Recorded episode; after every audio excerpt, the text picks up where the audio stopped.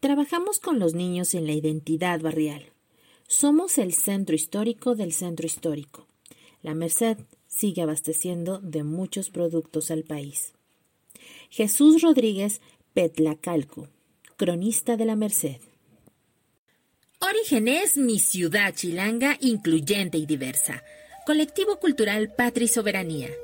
Actividad con el apoyo del programa social Colectivos Culturales Comunitarios de la Secretaría de Cultura de la Ciudad de México. Hablé con el león y tomé el micrófono y en esta canción puse el corazón, el corazón. Hablé con el león y tomé el micrófono y en esta canción puse el corazón, el corazón.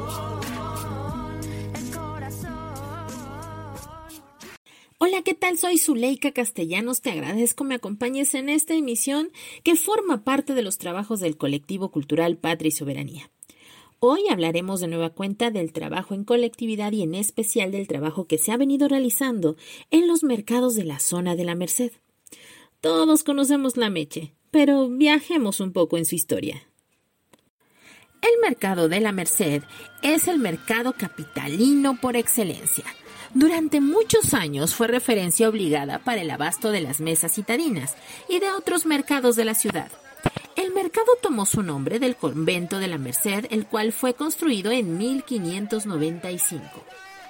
Por eso el mercado decimonónico fue demolido para hacer uno nuevo en otro espacio, esto durante la presidencia de Adolfo Ruiz Cortines. Como parte de la modernización y reordenamiento de los mercados de la ciudad, el 23 de septiembre de 1957 se inauguró el nuevo mercado de la Merced, aledaño a la iglesia de La Palma. Su diseño estuvo a cargo del arquitecto Enrique del Moral.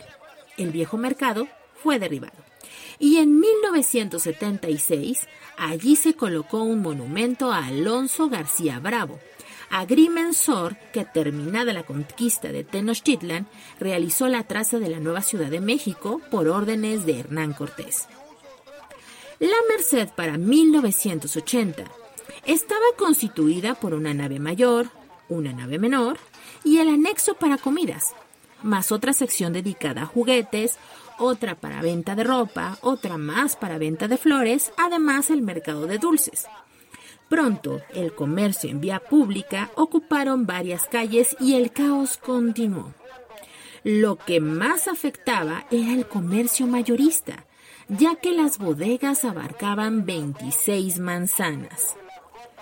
En algunas calles se fue concentrando un comercio especializado en ropa, mercería, ferrería, línea blanca, empaques, bolsas y otros ramos. Todo eso fue saturando a la Merced hasta alcanzar un punto crítico de congestionamiento y llegar al límite del manejo de volúmenes. Por eso era necesario darle una salida a los mayoristas. La solución fue construir la central de abastos en Iztapalapa, donde se reubicaron las bodegas y a muchos otros comerciantes. Pero muchos más resistieron y se negaron a abandonar el mercado. Hoy, la Merced sigue surtiendo a muchos mercados. Hubo un tiempo en que la Meche era visitada por muchos turistas, pero ahora se ha quedado fuera de las guías. El núcleo de la Merced son las nave mayor y menor, pero el mercado es mucho más complejo. La Merced cuenta con nueve complejos. Merced Ampudia, Merced Anexo, Merced Banquetón, Merced Comidas, Merced Flores, Merced Nave Mayor, Merced Nave Menor, Merced Paso a Desnivel y Merced Paso a Desnivel Gómez Pedraza. En este viaje histórico nos hemos dado cuenta de la importancia comercial y la importancia de la meche como parte de la cadena de abasto de la ciudad. Es natural entonces que la comunidad que a diario da vida al barrio de la Merced le dé cierto sabor a la ciudad y en materia de cultura es tan rico como lo que encuentras en sus puestos. En esta emisión contamos con la colaboración de Joaquín Aguilar, quien ha sido promotor cultural del barrio de la Meche. Hablar de procesos colectivos es hablar en la actualidad de un sentido contrario a muchos procesos formativos tristemente desde nuestras instituciones, tristemente desde ya una forma y un proceso de culturalización de relacionarse de los seres humanos. Lo colectivo se ha desconfigurado en una visión occidentalizada donde se antepone esta visión gandaya del yo, yo, yo, yo, yo. La individualización como una forma de confrontarnos unos a los otros en una batalla voraz de salir adelante. De ahí la importancia de todas estas iniciativas ciudadanas, en especial, por reconfigurar lo colectivo, la colectividad, la colaboración, la participación del otro con el otro. Una reflexión que hacemos es que una de las crisis que tiene este país es esa falta de participación ciudadana, esa apatía ciudadana y esa falta de entender y reconfigurar estas acciones y procesos colaborativos como una forma de reconfigurar nuestra relación individual, colectiva. A raíz del incendio del 2013 en el mercado de la nave mayor, locatarios de este mercado invitan al proyecto de la radiobocina, la radio Aguilita del programa de espacio público del Centro Cultural Casa Talavera, a calmar los ánimos y retejer la comunidad. Toda la experiencia en estos siete años nos ha mostrado la importancia del trabajo colectivo, organizativo, participativo, desde la sociedad civil.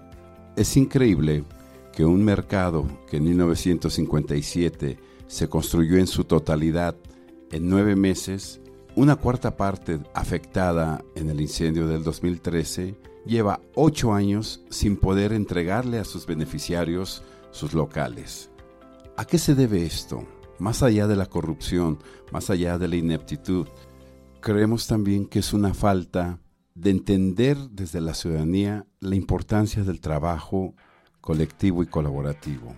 Desde el 2013, programa de espacio público de Casa Talavera, nos acercamos a estas comunidades de los mercados no con el fin de ejercer su derecho cultural solamente a esta zona excluida de derechos culturales. Nos acercamos tratando de reconfigurar la necesidad de aprender a trabajar hacia un bien común, aprender a organizarnos participativamente.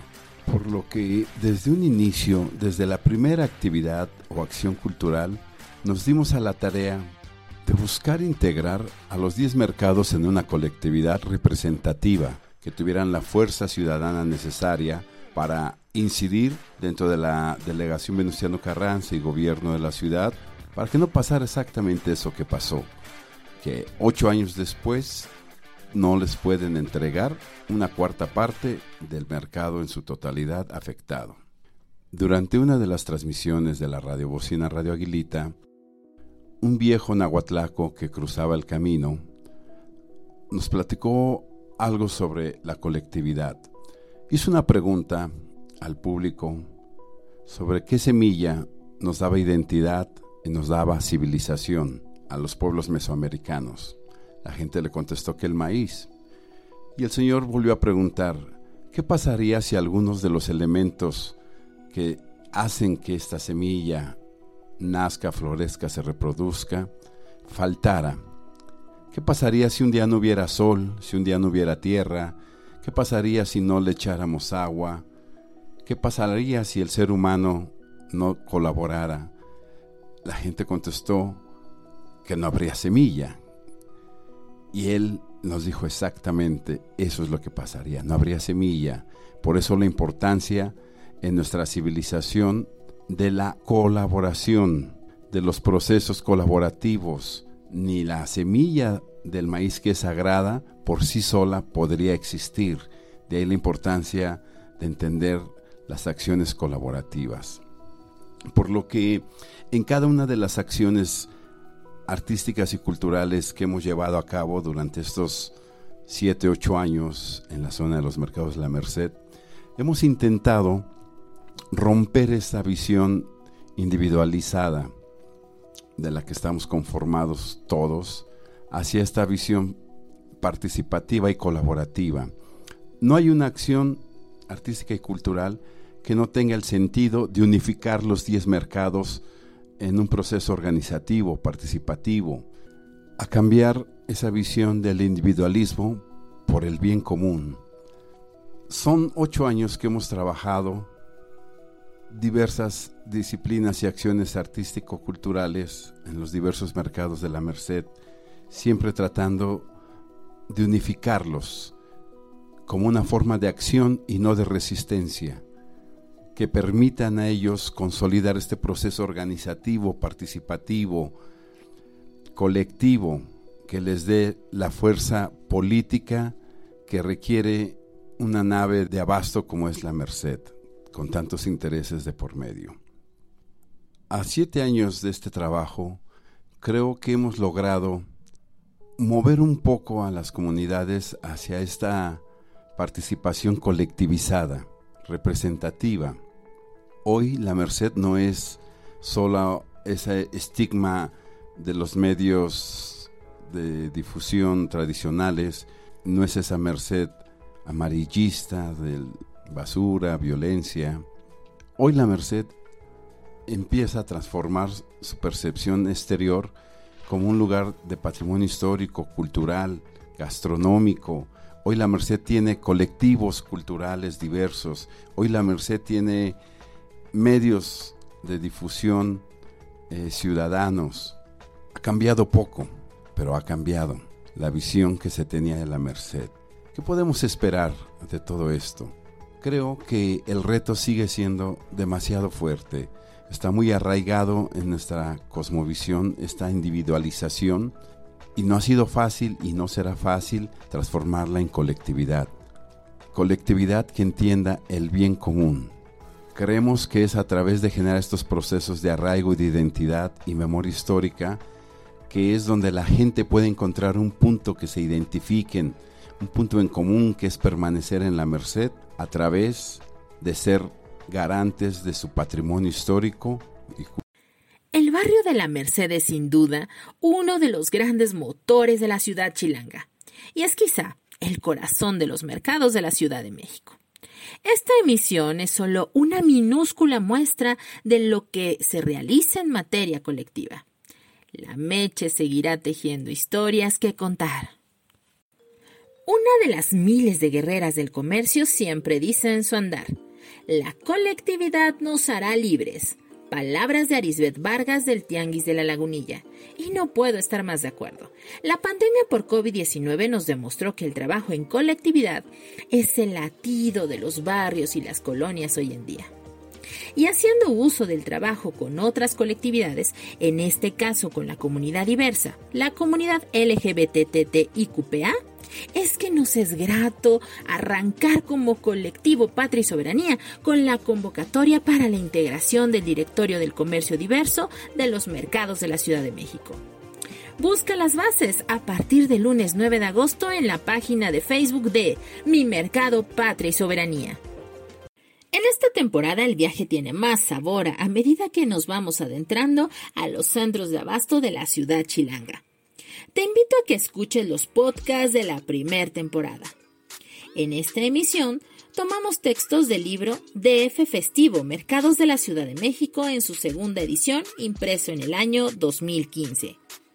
Agradecemos en especial a Agustín Dani, promotor de mercados y carnavales de la Ciudad de México, a Joaquín Aguilar por las facilidades otorgadas para la realización de este podcast también a Enki Akai por la colaboración con la canción Hablé con el León, que escuchas en todas las actividades del colectivo Patria y Soberanía y que próximamente escucharemos de fondo otras de sus colaboraciones.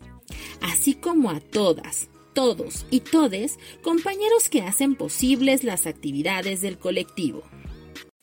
Te invito a que nos apoyes una vez que hayas escuchado el podcast a llenar el formulario adjunto en el link de la publicación, para que así la Secretaría de Cultura de la Ciudad de México dé seguimiento a las actividades del colectivo. Una vez abierto el link, selecciona Colectivo Patria y Soberanía. En tipo de actividad, elige Laboratorio. Y en nombre de la actividad, elige Podcast Orígenes. Asimismo, queremos seguir manteniendo contacto contigo a través de la página de Facebook Mi Mercado Patria y Soberanía. Mándanos inbox, que nos gustará saludarte. Acompáñame todos los lunes y jueves en este viaje por el sistema de abasto tradicional. El corazón.